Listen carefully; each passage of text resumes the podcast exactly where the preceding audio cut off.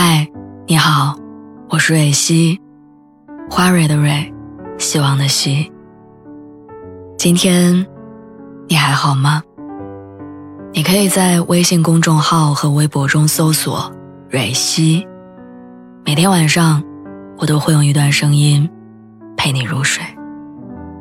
听完今天的故事，祝你晚安，做个好梦。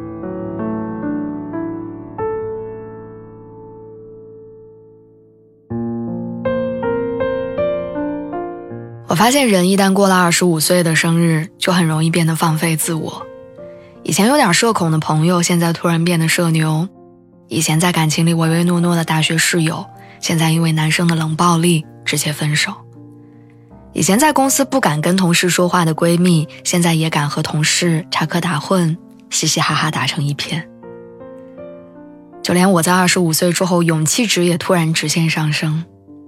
我身边有一个喜欢了两年的男生，但碍于面子，我不敢捅那层窗户纸。聊天的话题永远都是在干嘛、吃了吗、今天过得怎么样。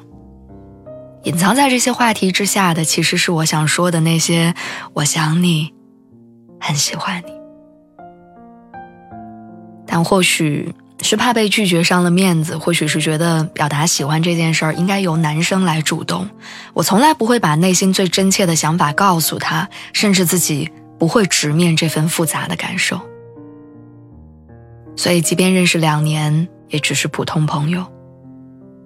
甚至他刚认识了两周的同事，关系都比我们还要亲密。直到二十五岁生日那天，猛然间发现庆生的朋友都成双成对，只有我孤身一人。八卦的时候聊起他们在一起的契机，发现他们并没有谈起是谁先表白的这种话题。聊起来的都是在一起之后的甜蜜。有一个女生在我的催促之下，不在意的摆摆手说：“谁来表白其实没有那么重要，重要的是别因为面子，错过更加珍贵的东西。”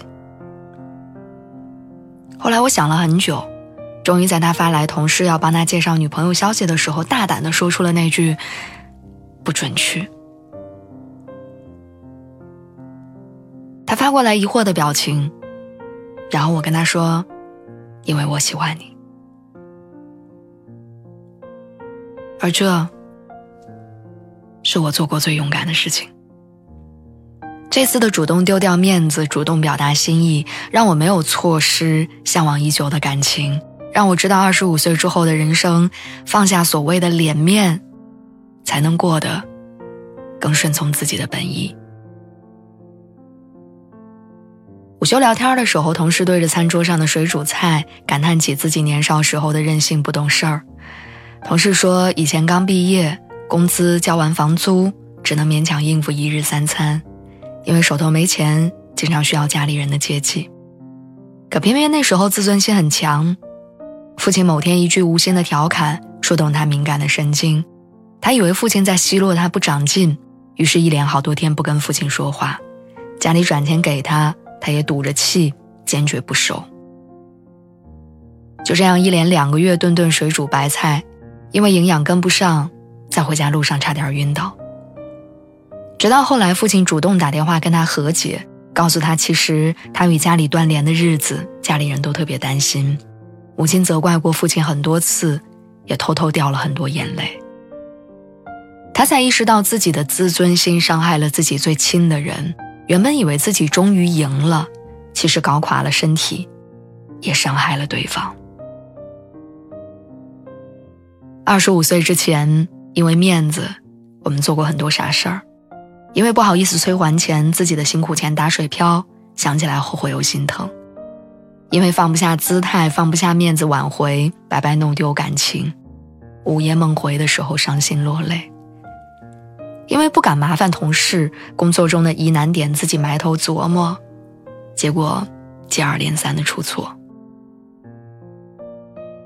人一旦过了二十五岁之后，就不再那么要强、好面子，因为比起失去亲人、失去自我、恋人、朋友，放下面子，反而是一件损失更低的事儿。二十五岁之后，我们在与生活的斗争下更加清醒独立，在与他人的交往当中更加成熟也包容。行走在熙攘的人世间，我们内心更趋于平和、放松，不再把自尊心当成保护自我的利器。二十五岁后的人生，日子是流动的，生活也是在变好的。愿你越来越好，活得坦。